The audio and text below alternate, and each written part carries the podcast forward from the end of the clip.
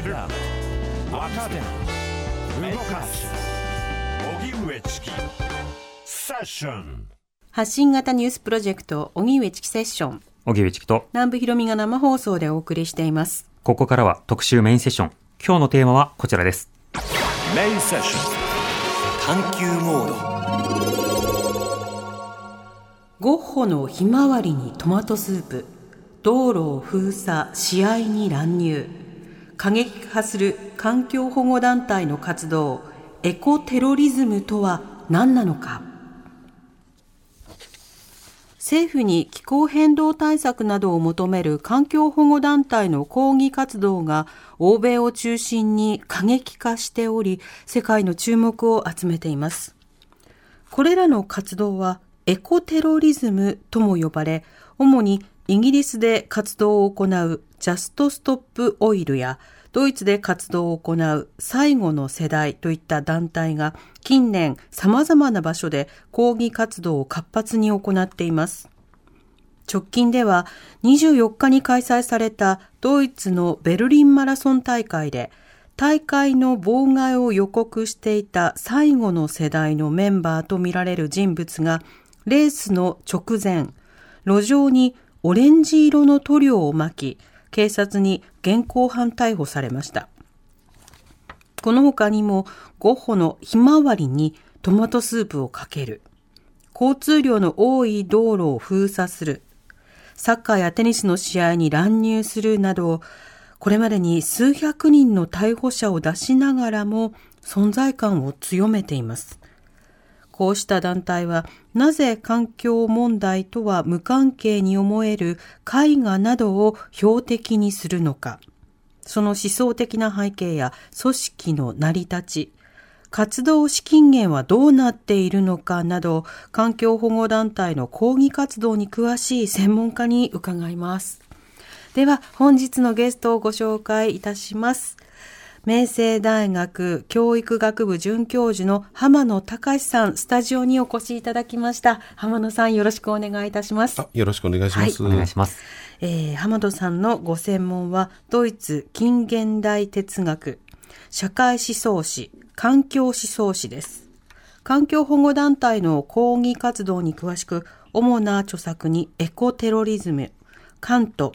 判断力批判研究などがあります。はい。浜田さんには出演していただくのは2016年そうなんですよね。ということになるんですが。はい、それはあの夜の時間帯の時でして、何のコーナーで出ていただいたのかというと、当時の特集が、シー・シェパードが捕鯨妨害禁止で、えー日本側と合意という、まあ、当時のエコテロリズムについて説明していただいたんですね。で、改めて浜田さん、普段はどういった研究をされているんでしょうあかはい。えっ、と、先ほど南部さんからご紹介あったように、まあ、近現代ドイツ哲学、特にイマニュエル・カントっていうドイツの思想家あを研究してるんですが、えーまあ、それがまあ、表の家業だとすると、裏家業ってわけじゃないですけれども、お環境思想とか哲学的動物論なんていう仕事をおずっと関心持ってやってまして、で最近はその、えーまあ、サブの方の仕事が表の看板取っちゃったみたいな感じで、ええ。ー環境思想とかその環境運動の、えー研究っていうのをしているっていう感じです。うん、今日はそのかつて影だった今表となった その環境活動についてお話を伺いたいと思うんですがサッカーのこのいろいろな団体がまあ抗議活動の一環で、まあ、あの絵画にトマトとかスープとかいろんなものをかけたりとか、道路封鎖するなど、そうしたことが、まあ、取り上げられることが、あの、多くなっています。まず、こういったようなことが報道が続いていることなどについて、浜田さん、どうお感じになってますか？やっぱりその2022年っていうのが一つう大きな節目の年だったんだろうなと思って、はいえーそこからあー非常にいい運動が活発化していると。で、えー一つは、えーある種のおもちろんも気候変動という問題の切迫っていうのがあるんだけど、えーもう一個はそのやっぱりちょっと遠いようで実は重要な問題なんだけど、えーロシアのウクライナ侵攻に伴って、えー欧米のそのエネルギー安全保障か関係っていうものがそれそれをめぐる状況が一変したっていうのがありますよね。つまりいロシアの天然ガスっていうものを当てにできないから、えー例えばイギリスだったらば北海油田の今まで掘ってなかったところを掘ろうとかいう話になるし、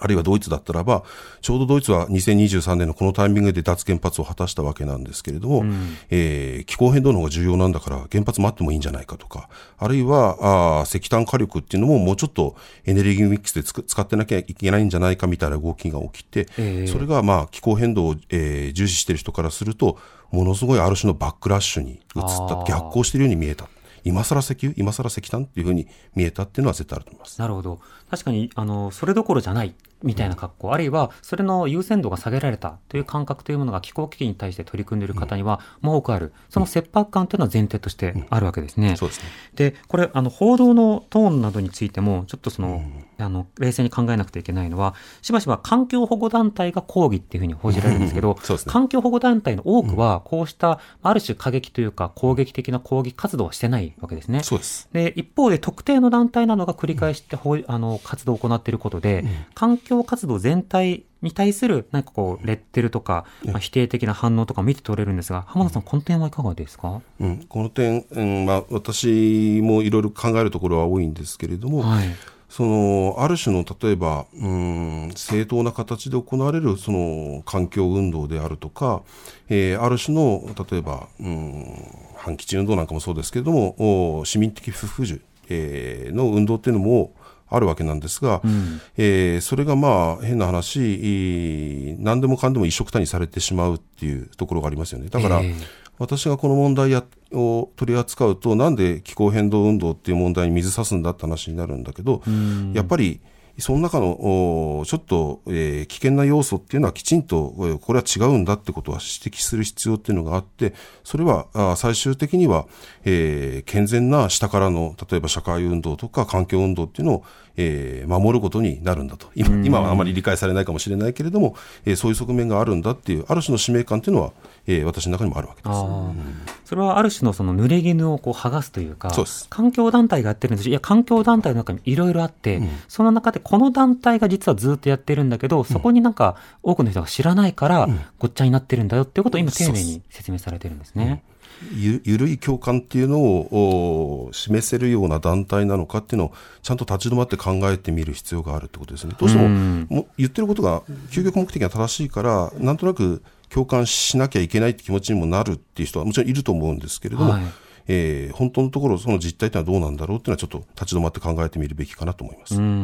目的とその手段そのあり方についても適切に考えることが必要だということでではその過程の中で今日はですねいくつかの団体取り扱いますが南部さんの読み上げていただいた原稿にもあったイギリスが拠点のジャストストップオイル。ドイツなどが拠点の最後の世代。これはどういった団体なんですか？えっと、両団体とも、まあ、考えていることとしては気候変動に対する、えー、これまでの政府や企業の取り組みっていうのは不十分だったと、えー、それに対して、えー、ある種の抜本的な対策っていうのを求めると、うん、例えば、えー、ジャストストップオイルであれば、えー、イギリス政府っていうものが、えー、例えば化石燃料、天然ガスおよび原油ですけれども、えー、そういうものを、まあ、開発したり生産したりっていうのを即時停止することを要求すると。うん、で、えー、ドイツの最後の世代も同じようなことを言いますが、はい、あそれにプラスして、例えば、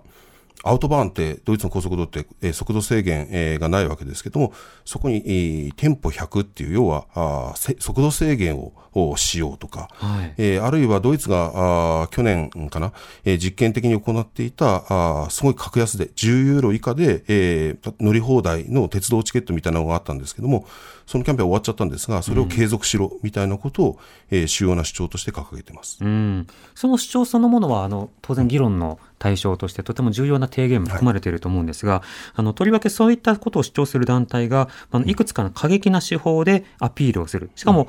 大体その若い方などが、あの表に出て PR をしてスローガンを叫ぶということが目立ちます。これはまずどういったことなんでしょうか？あ、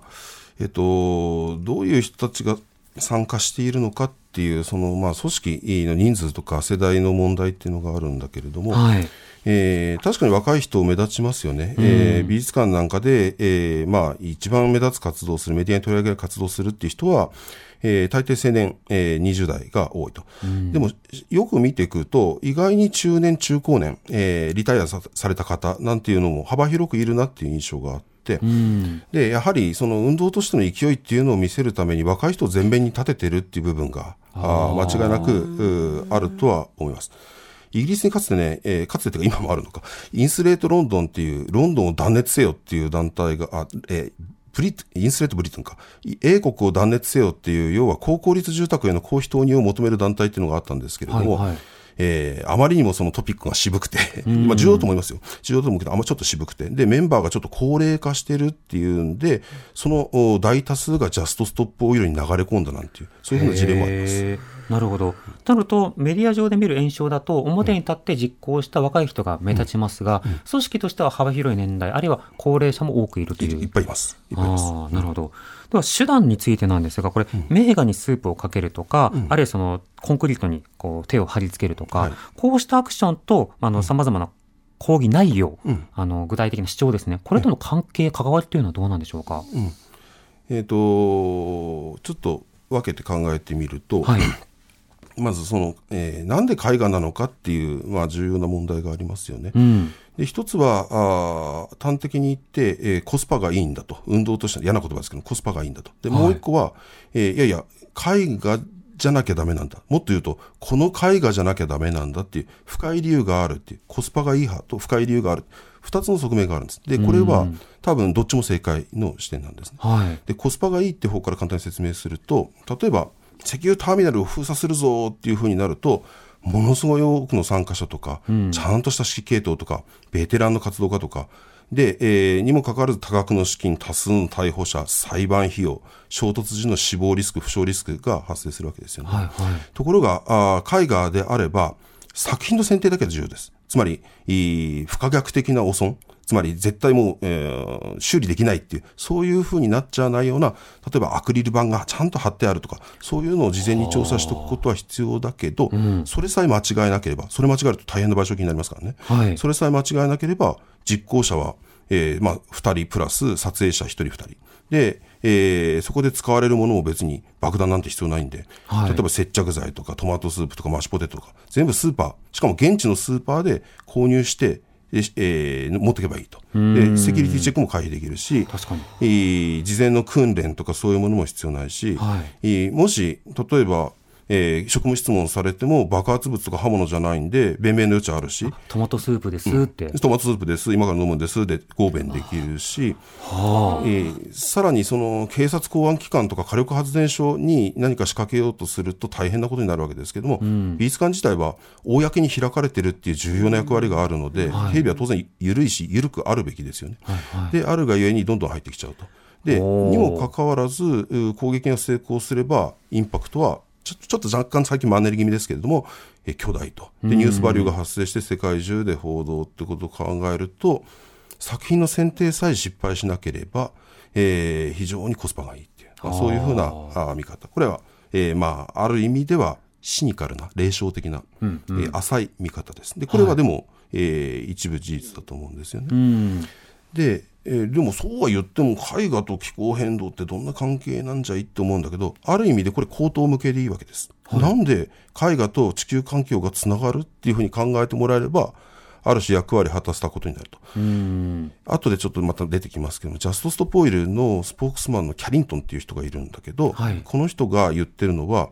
傑作が失われるっていう可能性が、まあ、トマトスープかけられた瞬間に生まれるんだけど、はいそのある種のびっくり感、衝撃っていうのは、ある種気候変動の危機的状況のびっくり感、えーそれを持ってほしいわけなんですけども、それとパラレルなんだと。だからね、あの動画を YouTube なんかで見てると、はい。来館者がこうやって開けた瞬間開けて何が始まるんだって。で、スープがビシャッ5本にかかる。その瞬間に、おーっていう、まあ、もう本当に腹の底から起起きてくるような声っていうのが出てくる。で、わ見てる方、例えば私なんかも、あーっていうふうに一瞬思っちゃう。そのある種の衝撃感っていうのを喚起したいんだ。引き起こしたいんだって。そういうふうな狙いがあるっていうわけなんです、ね。なるほど。まあ、作品の喪失を恐れるぐらいだったら、この地球文明の喪失とか、そう地域によっては島とかが喪失するわけだからとか、まあ確かにこういった議論をジャッキする役割を果たしそうですよね。うんそうなんです。そういう、そういうふうな側面があ。うん。でもう一個はもうでもそれって究極的にはあの気づいてもらえばいいんだっていう式の説明なんだけど、はい。もっと深い説明っていうのも実はあってえ例えばね、あんまり日本では報道されなかったんだけど、8月、つまり例の合法事件が起きる2ヶ月前ぐらいだけども、ラファエロのシスティーナの聖母っていうドレスデンにある傑作があるんですが、うん、そこに接着行為が起こった時に、まあ、メンバーなんかは、絵のね、えー、具体的なモチーフ、マリア様がイエスのこと抱っこしてんだけども、目が怯えてるんですよね。はい、恐れとおののき。なんか、とてつもないある種の恐怖っていうものがある。で、その、その目っていうものは、私たちが本当は見てるし、見なきゃいけない気候の崩壊に向けた予見可能な死なんて恐ろしい言葉言うんだけど、えー、そういうふうなものと同じ目なんだなんていうふうに、絵の主題みたいなものと、えー、まあ自分たちがやろうとしている運動を強く強く結びつけて解釈することもあって、はい、ちょっとなんて言うんだろう、えー、日本で報道されているようなある種の尻滅裂な人たちっていうよりは、もっとなんかインテリっぽいですよね。うん、そういうふうな文脈を付与して、作品を再解釈できるように、うん。うん、今、例えばその、まあ、宗教的にも、むしろこういった気候危機をこそ恐れるべきだ、とも捉えられるじゃないかっていう言い方ですか？そうなんです。で、それはある種の究極の、こうやって言ったら現代芸術の人怒るかもしれないけども、現代芸術の水準中ものも意識しながらやるみたいな、そういう手の込んだことをやる人たちっていうのは、いっぱいいるんです、ね、一つのまあパフォーマンス、このパフォーマンスというのは、うん、あの単なるパフォーマンスだって否定的に言うというよりは、うん、一つのなんでしょう行為というか、作品の一部になって見せたよ、みたいな格好なんですね。まさに、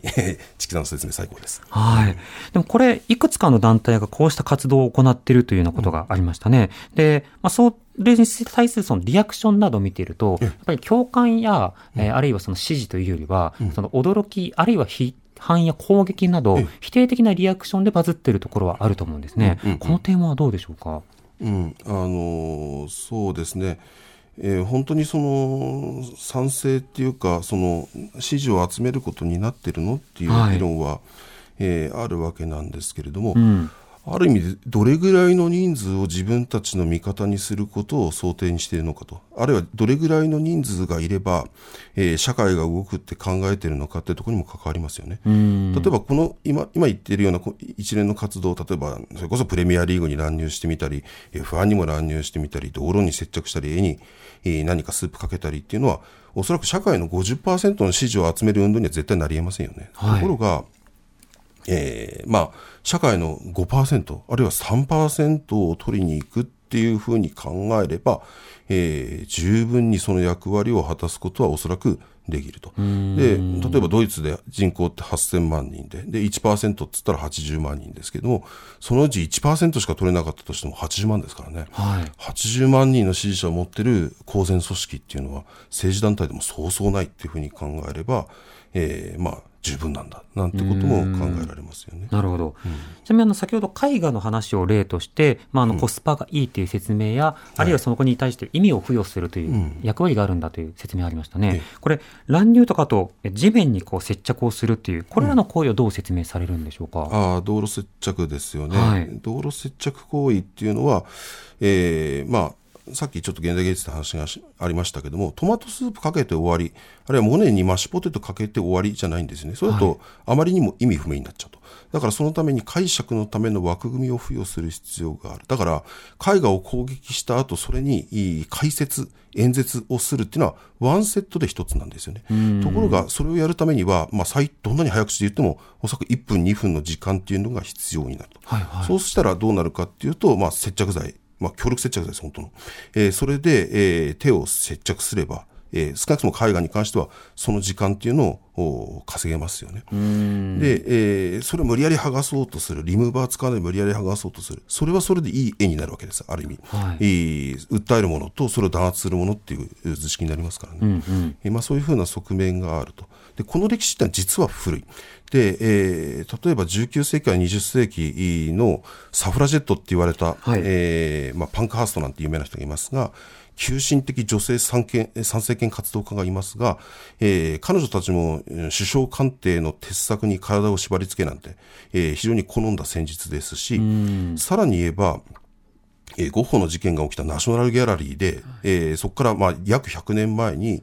えーまあ、ベラスケスの鏡のヴィーナスっていう傑作がありますけれども、それをサフラジェットの支持者のメアリー・リチャードソンって人が、えーまあ、ものすごい大きなナイフで、えー切り裂くっていう有名な、あー事件が起きましたよね。でそれについて、えージャスト・ストップ・オイルのお一部のメンバーは、えーある種のインスピレーションをそこから得てんだと。はいで、えー私たちの言ってることっていうのがあー真剣に捉えてもらえないんだったらばああいう風な路線でもっともっといろんなことやんなきゃいけなくなるかもねなんていうのを、えースカイニュースのインタビューで答えたりもしてます。うん、なるほど。あの、例えばそのパレードとか、あるいはそのイベントへのはい乱入、これらはどうなんですか？えーパレードは特にあれですかね、あのロンドンのおプライドパレード。プライドパレードなはい。これはですね、プライドパレードにちょっと限定して言うと、えー2023年の7月、まあ今年ですけれども、ロンドンでプライドパレードが行われていたと。ところがそこにジャストストップオイルが、まああの、うん出しがありますよね。えーフロートというか、ねあの、音を流しながら走ってトラックが。くるという、あれの前に、えージャストストップオイルが出てきて、で、妨害するっていう活動が起こったと。で、えーいかにもどっちか、まあ、すごくざっくり言えばリベラルな勢力で、えー非常にえー連帯できそうなものなのになんでそんなことをっていう、まあ、非常に話題にな、一部で話題になったんですが、はいえーこれはですね、えーまあ、どこかどこまで本当かちょっと実は分かんないんですけども、数日前からジャストストップオイル側がプライドの主催者に気候変動問題へに関して私たちの連帯表明をしてくださいっていう要請があったってんです。ところが、ジャストストップオイルが望むような形でのおその受け入れっていうのはなくて、交渉が決裂したらしいんです。ほうほうほう。で、えージャストストップオイルの説明としては、まあ、えー誰もが知る大手 清涼飲料水の出汁が使われているとか、あるいはプライドパレードのスポンサーに、えーまあ、化石燃料っていうのを大量に消費する大手エアラインが入っていたっていうことが理由だっていうんだけど、実はこれは表面的な説明で、ええ問題はもうちょっと根深い。それは何かっていうと、えーまあ、社会運動の中の、えーヘゲモニー争いです。で、これどういうことかっていうと、ジャストストップオイルとか、えー最後の世代の人たちっていうのは、すべての社会運動において気候問題が頂点に立つ、あるいは最も基盤に存在するって考えてる。ヘゲモニーというのは、まあ言うならば主導権争いいということですね。え。で、えーまあ、ざっくり言うと、お地球が、えー気候崩壊すれば全てが終わりなんですよっていうふうな理論です。はいだから、えー彼らは、あジャストストップのホームページなんかでも書い書いてありますけれども、えー労働者の権利運動とか、女性の権利運動とか、あるいは性的少数者の運動なんかも多分入るんだろうけれども、えーそういうふうなあ権利運動っていうのは、気候変動抗議活動よりも、えーその下に位置づけられるものになるんだと。一番基盤は気候運動なんですよと。えーその順番を間違えることはできないんだっていうふうに言うわけなんです。これってだだからある意味ではある種の気候エリートなんて言葉使いたくないですけれども、えーそういうふうな意識っていうのがあってそれがあーおそらく可視化された運動。LGBTQ 大事。でも気候運動の方が明確にもっと大事っていうそういうアピールですよね。うん、ある種気候危機中心で活動に参加するべきでっていうようなものがまず一点あるわけですね。で、あの、先ほどの話の中で、例えば最後の世代も、あるいはその、えージャストストップオイルについても、ある種の危機意識がより強まった。それはとりわけ去年から、その、世界中がまあ、今はオイル使わなきゃね。だってロシアが大変なことしてるからねっていうことで、気候危機対策の世界の連帯が弱まったことに対する危機危機意識という話があったじゃないですか。はいこれは結構、まあ、例えば世代間対立みたいなものなのか、それとも何かこう、資本主義社会的なものに対する対立なのか、どういったことが彼らの中では語られがちになるんでしょうか？うーんこれって多分なんでよ欧米で特にイギリスドイツで問題が急進化しているのかっていう問題と、えーまあ、密接につながってくる話だと思うんですけれども、うん。大前提として、えーまあ、日本の例出さなくてもいいんだけども欧米欧州特に欧州は環境運動ってすごく盛んなわけですよね、はい。それこそ日本で環境問題について考えている人からすると羨ましくなるぐらい充実した状況にあると、であるがゆえに逆説的にラディカル環境運動あえてエコトリズムと言わないで座って言いますがラディカル環境運動も盛んになるとこれどういうことかっていうと例えばドイツの連立政権には緑の党が入ってるわけですよね。はいはい政権与党に環境政党、ワイン種環境政党がドーンと入っていると。でさらに言えば、ドイツのエネルギーポートフォリオにおいて、再生可能エネルギーの占める割合っていうのは、まあ、日本と比べ物にならないぐらい大きいわけですよね。でさらに言うとそういうそうした流れっていうのを支えてくれる市民的ネットワークの広がりっていうのも長く広くかつ深いと、うんうん、えー、端的に言うと日本よりも環境保護運動が盛んだということですしかしながら状況どうだ、どうだかっていうと、いろんなことが、えー、悪くなっていると。例えば気候変動も激しくなっているように、少なくとも体感的には思うし、うある種の危機感、煮詰まり感っていうのが出てくると。そうすると、逆にいろんなことをもう、えー、例えば議会政治の王道でやって試して実践したきたがゆえに、独特の煮詰まり感が出てくるっていうことですよ、ね、もう議会には声届いてるはずなのに、行き詰まってると。行き詰まってると、うん。いつまでたっても本気でやってくれないと。結果が出ないと。だからあ翻って日本のことを考えてみると、えー、そこまでの状況にはない。もちろん、えー、頑張って環境運動やってる人たちはいるし、重要な成果っていうのはいろいろ生まれてるんだけど、例えば市民的関心、例えばドイツと比べたときに薄いだろうっていう問題もあるし、えー、まあ政権与党の中に環境政党もいませんよね。ってことを考えると、これだけやったのに頑張ったのになぜ変わらないっていう煮詰まり感は日本の場合には出にくい。だから、煮詰まり感を打破するために直接行動主義やるんだっていうような方法論が日本で受けないのはそういう理由だと思うんです。先進的であるがゆえに絶望感もあって、うん、それで先鋭化もする。先鋭化もそれに対して一定の支持が集まる土台もある。土台もあるということになるわけですか。うん、やることやってるのにダメだと。うん。しかもこれ背景としてはもう気候危機が来るんだというような、そうした意識がものすごく強い。うん、ある種こう、終末論的というか、はい、もう地球が終わりますよ。だからこれをまずはやりましょうという、まあ動機づけがものすごく強いということにもなるんでしょうか。そうですね。えー、環境的目視録、エンバイロメンタルアポカリプスなんていう言葉も最近、えー、業界で出てきてるんですけれども、はい、えー例えば、えー、ハードな気候変動否定論者って言いますよね。つまり気候変動って起こってませんと。はい、一部勢力がやってるこれ陰謀ですと。でもこういうことを言う人っていうのは、2023年現在おそらくそんなに数はいないはずで。ってことは気候変動っていうものは間違いなく何らかの形で起こってて、で、それが例えば1年後、3年後、5年後にも破局するんだっていうふうに強く捉える人と、いや、そこまでではないけれども、何らかの対策を打たないわけにはいかないとか、まあ、そういうふうないろんなグラデーションがあると思うんですよね。うんうん、で、そのすごく強くそれを切迫して、もう差し迫ってるっていうふうに捉える人からすると、もうある意味地球の終わり、世界の終わりっていうのは近づいてるんだから、えー、その世界にある様々な、例えば既存のルールとか、社会の仕組みとか、そういうものを、ある種は相対化したり無効化したり、もっと簡単に言えば飛び越えさせるっていう十分な動機づけになりますよね。もうこんなの守ってる場合じゃないんだと。今の法律が確かに否定される行為だけれども、うん、でもそんなこと言ったって、その法律を守る地球そのものが、大変なことになるじゃないかっていうことで超越してしまう。うんうん、そうなんです。だから、それを実現するために、ジャストストップオイルもレッツゲネラチョン、まあ、最後の世代もよく言うのが、えー、市民会議って言われる。でも、会議って言うとちょっと微妙で、えー、シチズンスアセンブリーっていうのを作れと。はい、えー、それは何かっていうと、これはいわゆる気候民主主義なんて話で出てくる概念なんですが、えー、完全ランダムの一人一えー、完全ランダムのくじ引き議会を作れと。でそのことによって、えー、少なくとも気候に関しては、えー、利権というものを相対化するような会議体が作れるんだ、なんてことをやってますよね。でも、まあ、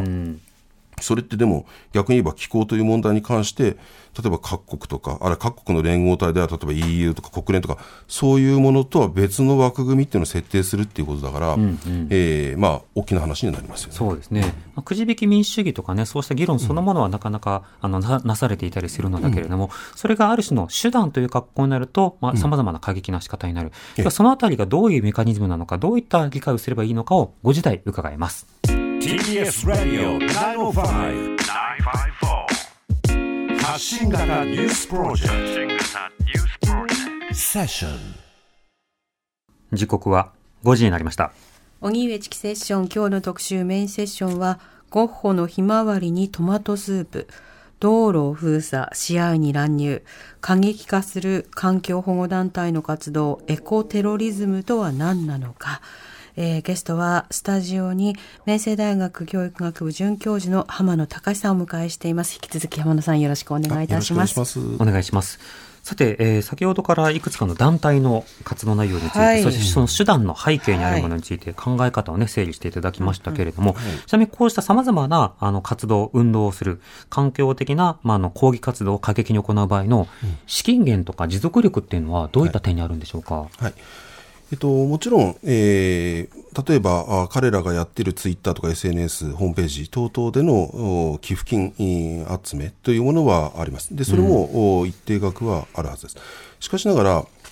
一方で大口の資金提供者っていうのがいて、えー、非常に話題になっているのが、えー、画像フリーサービスで有名なゲティイメージってありますけれども、はい、あの一族で、あるいはあゲティ家の身代金という、まあ、映画もありますけれども、あれの舞台になったゲティ家のアイリン・ゲティさんという人がやってる気候緊急基金っていうこの組織がありまして、でこれが資金提供先として、えー、提供元として、えー、非常に有名な存在です。で例えば2022年に最後の世代が受け取った寄付金というのは彼らの収支報告書によれば89万ユーロ。だから、えー、日本にすると1億数千万ですけども、はい、えー、その中の5万ユーロみたいな、まあ、大口ですよねそれなりにね、えー、そういうふうな資金提供があったあということも知られています。うんなるほど。そうしたものにこう支えられながら活動しているとなると、うん、ある種過激というふうにメディアでこうフレーミングされるものはしかしながら報道されやすい、うん、そうするとまたオーディエンスというか見ている側にとっても、うん、なるほどそうした団体なのだねということで、一部からであったとしても寄付を集めればまた持続できるということになるわけですか、そうですね。あの、そういうふうな、えー、流れっていうのがあると思います。でこういうふうな流れに対してえー、最近そのズルト島っていうドイツの、えーまあ、リゾートアイランドですけれども、はい、ここで、えーまあ、最後の世代の、えー、プライベートジェットとかゴルフ場とか公共ホテルに対する連続襲撃があったんですけれども、うん、えー、それをめぐって、えーまあ、このズルト島の位置するシュレスビ・ホルシュタイン州っていうところの議会では、国外、まあ、これ、えー、ゲティ家のこの財団は、えー、アメリカですからね、えー、国外から持ち込まれた資金で、こういうふうな国内事件が頻発するっていうのは、国家主権との関係でどうなのっていうような議論なんかもあったというふうに言われてます、今、そのセレブなどもあの攻撃対象というか、うん、アクションの対象になっているということですか、うん、あそこの論点はちょっと実はこだわりたいところで、はい、えー、それはどういうことなのかっていうと、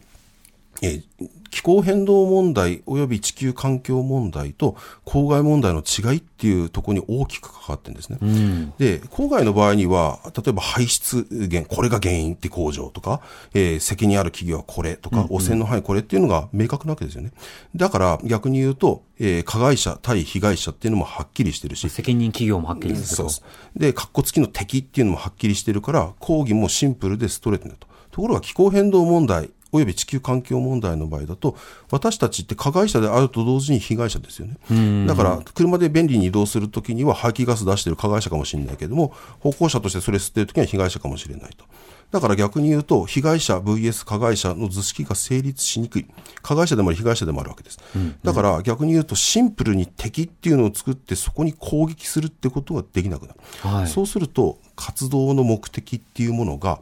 ある種すごい抽象的な目覚めってものになるわけですよね。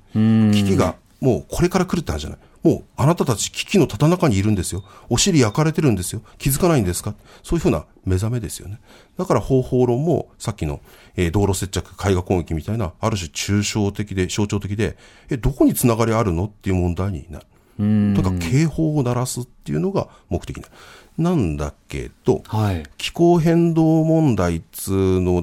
めぐって道路接着をやり続けるっていうのは市民生活にダメージがあまりにもでかいので、はい、評判は当然悪くなるわけです。さらに、絵画攻撃もずっとやってるとだんだんニュースバリューも落ちてくると。だからどうなるかっていうと、方針転換が起きたわけです。で最後の世代はじゃあ何を敵にかっこつきの敵。敵は本来なかなか見えない。加害者、被害者イコールだから見えないはずなんだけど、そこに敵を作った。じゃあ敵何かっていうと富裕層です。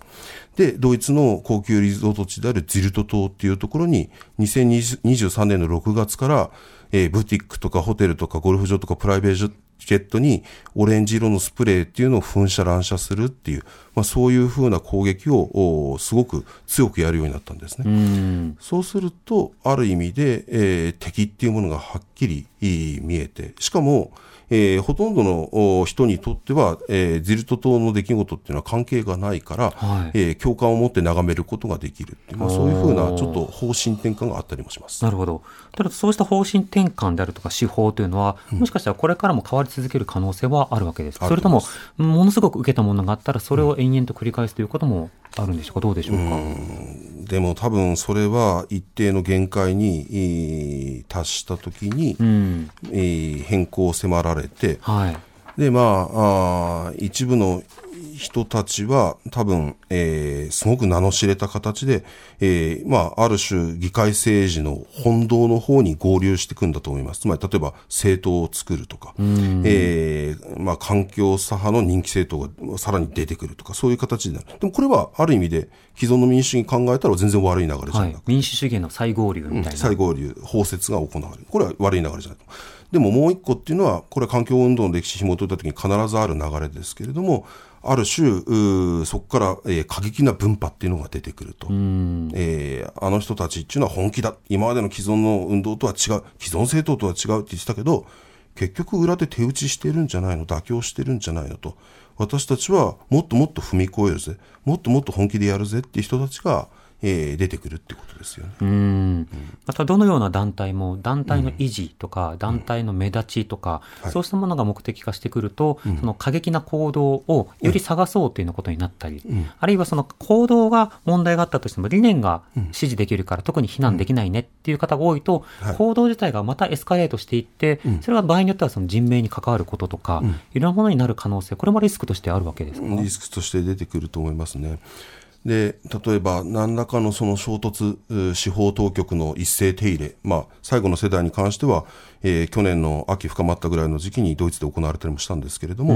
えーそういうことがあー起きたり、えーでその時の例えば、えー家宅捜索が荒っぽかったり、えーすれば、えーそこで不測の事態って起きかねないかねないですよね。あるいはその例えばフランスの、えー大地の放棄っていう集団がいて、はい。えーまあ、干ばつと水がめ開発っていうのをめぐって大規模デモやってたんですけども、そこの警官隊との衝突においては、えーまあ、うん活動家側に2名の重体者が出るっていう、えーどっちも幸い助かったんですけれども、えーそういうふうな事態が起きたときに、こんだけやられたんだったら、こんだけの力でやり返すよっていうことで、ある種踏み越え、今までのお方法論を踏み越える、その正当化を促すような事例っていうのって出てきてもおかしくはないですよね。報復となるとね、人は一線を越え一線超える可能性はあるというところではあると思います。リスナーの方からメールいただいてます。はい、えーラジオネーム神の相棒宗介さん。いつもありがとうございます。気になっていたテーマでしたので特集ありがとうございます。といただきました。私は美術作品が好きなのでゴッホの作品にトマトスープがかけられたというニュースを聞いた時には肝が冷えました。なぜ過激に見える抗議活動をするのかといえば静かにおとなしく主張していても耳を貸してもらえないという構造的な問題があるのではないでしょうか、女性参政権運動にせよ LGBT 運動にせよ穏健な活動では権利が得られないからより社会規範や常識に挑戦する抗議活動に変わっていきました私は北海道に住んでいますが今年の夏は本当に異様な暑さで気候危機もを身をもってひしひしと感じさせられました。こういった抗議活動に対して日本ではどうしてそんな過激なことをするんだという反応や報道が多くなりがちだと思うんですが、そういった行動に至る背景やそもそもの主張に注目する必要があると思いますと。はい。またツイッターで、はい郊外の猫さん、いつもありがとうございます。ありがとうございます。こうでもしないと注目されないという議論には反対です。え自分が見ているニュースで取り上げられないというだけで、研究者はたくさんいるし、専門メディアだって取り上げ続けている。そのことを中心に考えて活動している政治家だっているし、取材を続けているジャーナリストもいる。つまり、他の手段を使って実際活動している人はいるではないか、というようなことも言われました。浜野さん、こうした意見についてはいかがでしょうか？あのーまさにリスナーの方のおっしゃる通りというところで、はい。えーその最初の方の方の話にちょっと、えー考えてみると例えばジャスト・ストップオイルのキャリントンってさっき出てきたスポーツウーマンの人ですけれども、えー彼女がそのゴッホの話が話題になった時にこんなこと言ってるんですね私たちは道路に座り込んでみようとしたし石油ターミナルを封鎖しようとしたとところがそんな話あったんだって感じですよね、うん、えー、日本においてももちろんそうで、えー、彼女も言うんですね、事実上ほとんど報道されなかったと。ところが、傑作を覆っているガラス片、まあこれ、あれってシニカルに言ってるわけですけども、ゴッホの上にあるそのアクリル板にトマトスープを投げてみたら、大きく報道されたと。いうふうな話で、ある意味で彼女たちも、彼女、彼女、彼らたちも、方法論的に他のものいろいろやったんだけど、試してもダメだったからっていう、その煮詰まりと切迫感の中から、えー、行動の過激化が出てるんだっていうところではありますよね。はい。背景として。背景として、その中でこれが、まあ、刺さった、響いたというような、うん、まあ、手応えとか成功体験というのもあるということですか、成功、強烈なある種の成功体験になって、で、それが、まあ、えー、各地、それこそあまり日本では報道されてないけど、ノルウェーでも同じような事件起きてるし、スペインでも、あるいはイタリアでもウルティマ・ジェネラツィオネなんていう、まあ、その通り最後の最後の世代ですけども、はい、そういうふうな運動があったりっていうところですよね。うんなるほど、他方でそうしたような手段を使わずとも活動しているようないろいろな団体があって、うん、人々がそれらを見たりしながら気候危機についてどういったスタンスを取ろうとするのか、うん、自分自身が何も活動してないのにジャッジするなんてという後ろめたさを感じている人もいると思いますが、うん、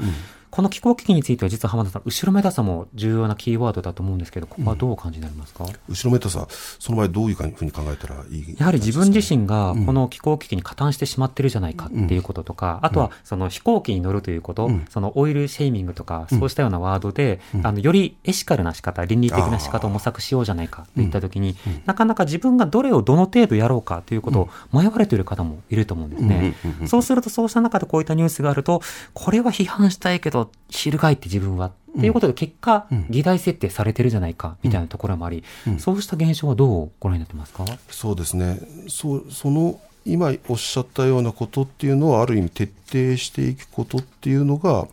ある意味こういったあ活動っていうものが、えー、元気になる、えー、余地を減らすってことに直結すると思うんですよね。だってもうすでに市民の意識高まってるよとこういう実践あるよと。でこういうふうな例えば活動と活動やっぱりあまりにも大きな問題に対して自分のやってる行動一歩一歩っていうものがなんか無力感がある手応えがないっていうことに対してその手応えを可視化できるような例えばツールとかプラットフォームっていうのがあれば、えー、その運動の広がりっていうのは、えー、当然出てくるわけですよね。そうすると、えー、こういうふうな過激な方法論って必ずしも、えー、必要じゃないよねっていう、えー、別のえ流れっていうのができてくるかなっていうところだと思います。うん。なると別の手応えのある手法、別のマイルドな手法、うんはい、笑ったり嘲笑したり、どっかのニュースだよねってからかったりするのではなくて、うん、自分はこっちの方にコミットするよ、みたいな流れができているかどうかで、今後のこのエコテロリズム、テロリズムとされるようなものの反応も変わってくるということで。すか、うん、変わってくると思いますね。うん。まずはそれぞれのプレイヤーがどういった観点で動いてきたのか、そのことも理解した上でニュース見たいと思います。はい今日は明星大学教育学部准教授の浜野隆さんにスタジオにお越しいただいてお話を伺いました。浜野さんありがとうございました。また。よろしくお願いいたします。TBS ラジオ TBS ラジオ荻上チキ荻上チキセッション TBS ワシントン支局の樫本照之と涌井文明ですポッドキャスト番組「週刊アメリカ大統領選2024」では大統領選の最新の情勢やニュースを深掘り。現場取材のエピソードや舞台裏も紹介しています。毎週土曜日午前9時頃から配信です。